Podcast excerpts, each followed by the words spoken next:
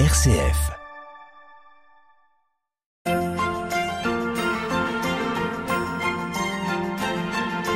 La balade à l'épine, Gérald de Gaillet.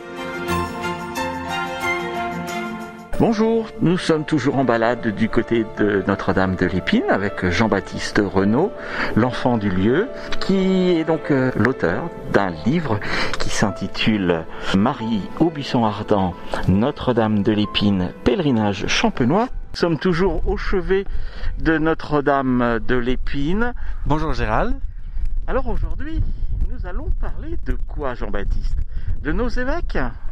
Alors, nous allons parler effectivement du rôle effectivement des évêques à partir du 19e siècle, hein, surtout de la fin du 19e siècle, puisqu'on va avoir la naissance d'un sanctuaire qui va être vraiment le sanctuaire diocésain, ce qui, ce qui n'était pas le cas hein, avant.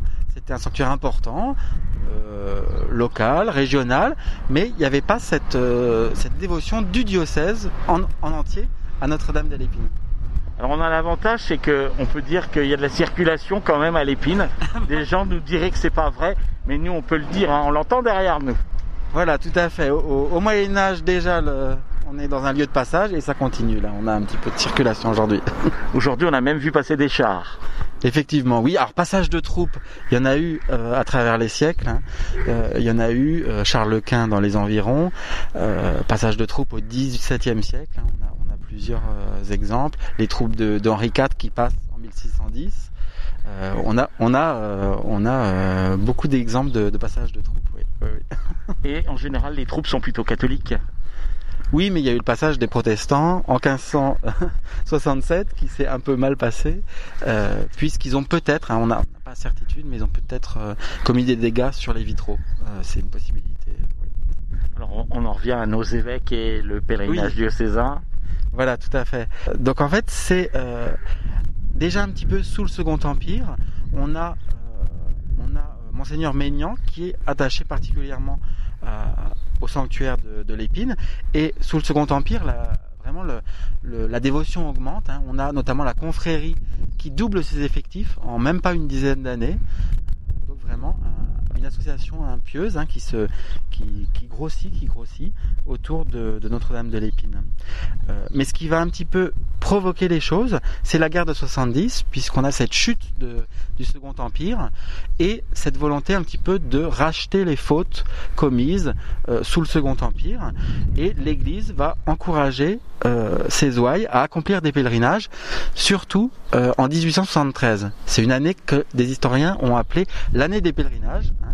C'est une année de grands pèlerinages à, à Paray-le-Monial hein, notamment.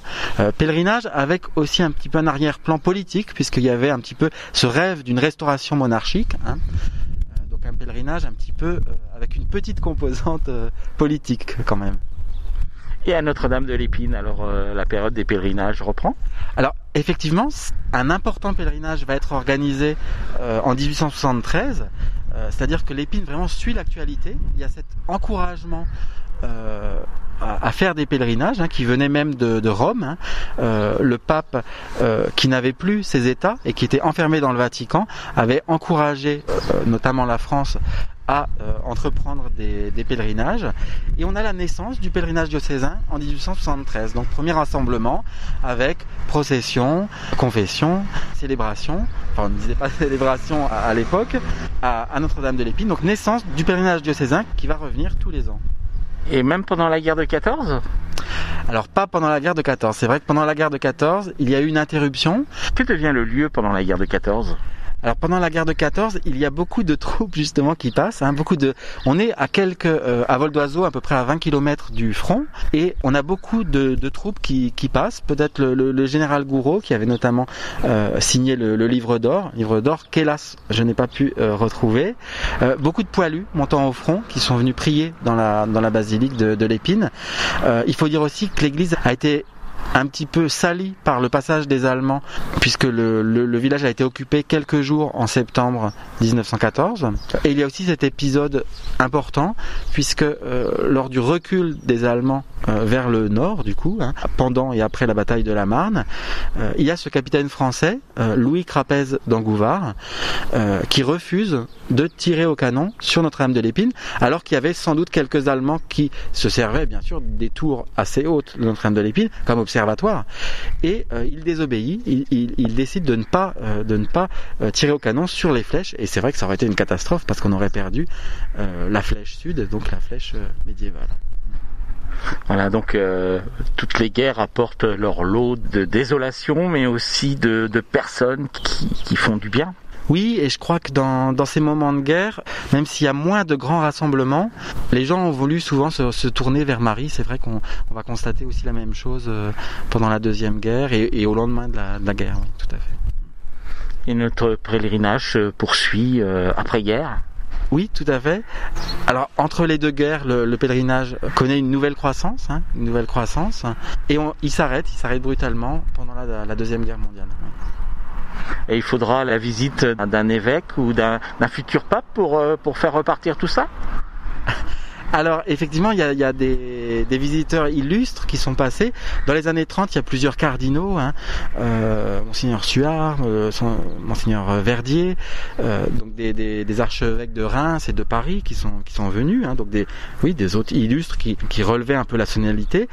il y avait aussi des rassemblements assez intéressants qui montraient aussi l'attention de l'Église envers le peuple, hein, envers les, les masses, pas seulement les gens des campagnes, mais aussi des ouvriers, puisqu'il y a eu dans les années 30 un congrès des cheminots qui s'est terminé par une célébration à, Notre-Dame de l'Épine. Et au lendemain de la guerre, il y a la, venue de, Monseigneur Roncalli, donc en, 1947. Monseigneur Roncalli, présent, euh, donc qui est nonce apostolique, présent euh, à Chalon, qui vient en pèlerinage à l'Épine avec un jeune, un jeune séminariste, Albert Mathieu, qui par la suite, hein, par la suite, sera bien sûr euh, ordonné peu de temps après et euh, deviendra curé de Notre-Dame de l'Épine en 1980. Euh, voilà, c'était euh, un clin d'œil à l'histoire. Voilà, tout à fait. C'est un petit peu étonnant, mais venir à l'Épine accompagné d'un futur pape et devenir quelque temps après curé du lieu, oui, c'est un clin d'œil de l'histoire, tout à fait. Jean-Baptiste, retour en arrière sur l'histoire nous repartons en 1890. Effectivement, 1890, c'est une date très importante pour Notre-Dame de l'Épine. On peut y voir une forme d'apogée, en tout cas peut-être le moment où sont venues les foules les plus impressionnantes, c'est-à-dire des milliers et des milliers de personnes hein, selon euh, les comptes rendus. Alors dès les années 1880, le pèlerinage augmente, augmente, euh, aussi parce que petit à petit des curés des extrémités du diocèse commencent à venir avec leurs paroissiens, des, des paroissiens qui peuvent venir de Dormans, de, Vienne-le-Château, du Pertois, de villages qui étaient quand même assez loin de, de, l'épine et qui autrefois ne venaient pas. Et ils commencent, ces, ces gens de, des confins du diocèse commencent à affluer, des gens de, même de Montmirail également. C'est aussi un moment euh, très particulier. On est en plein période de l'anticléricalisme, donc un moment où la Troisième République, pour s'imposer, va essayer de réduire l'influence de l'Église. Et donc on a une, euh, voilà, une rivalité et un affrontement très dur hein, entre euh, le pouvoir en place et l'Église. En 1881, par exemple, on interdit les processions. À Chalon, on ne peut plus faire la procession des chasses, on ne peut plus faire cette procession dans les rues de la ville. Et finalement, bah, l'épine va être un peu un terrain de jeu, j'allais dire, pour l'Église, va être l'endroit où on va pouvoir faire de grandes manifestations, euh, un petit peu militantes, c'est-à-dire que euh, pour affirmer aussi son identité catholique, son attachement hein, à la foi, on va euh, vraiment partir en, en paroisse de façon très organisée, avec les curés, avec euh, des bannières, etc. Donc un pèlerinage très encadré, très canalisé, euh, qui est aussi un pèlerinage militant euh, et qui culmine finalement un petit peu dans cet événement organisé en 1890 lors du couronnement de Notre-Dame de l'Épine, donc puisque par un privilège octroyé par, par le pape, Notre-Dame de l'Épine a pu être couronnée, alors pas par le pape directement, mais par son représentant, qui était l'archevêque de, de Reims, le cardinal Langénieux, et qui, à la demande de, l'évêque de Chalon, euh, monseigneur Sourieux, est venu le 3 juin 1890 couronner la, petite statue de Notre-Dame de l'Épine, alors pas dans la basilique, mais sur le parvis, pour faire tenir une assistance euh, très impressionnante, hein, puisqu'il y aurait eu, selon les comptes rendus, quelque chose comme 10 000 personnes. Hein. Eh bien, on s'était installé sur sur le parvis, donc avec tout un décor. Il y avait des, podiums avec des drapeaux, notamment des drapeaux tricolores, et puis donc comme une sorte de trône décoré de, velours bleu, sur lequel on avait placé la statue de, de Notre-Dame de l'Épine, qui a reçu la couronne. Une couronne que l'on ressort chaque année à l'occasion du pèlerinage diocésain. Voilà, tout à fait. C'est une couronne qui existe encore. Hein. Alors, je dis une couronne, mais il y a aussi la petite couronne pour l'enfant Jésus. Donc, c'est très important puisque, la, bah voilà, pour les chrétiens, la, la vraie royauté, c'est le Christ. Mais effectivement, on, on, pense que Marie est reine, reine, euh, reine de l'Église, et donc euh, on représente hein, aussi euh, Marie souvent avec une, une couronne. Jean-Baptiste Renaud, merci. À bientôt. Merci Gérald et à très bientôt.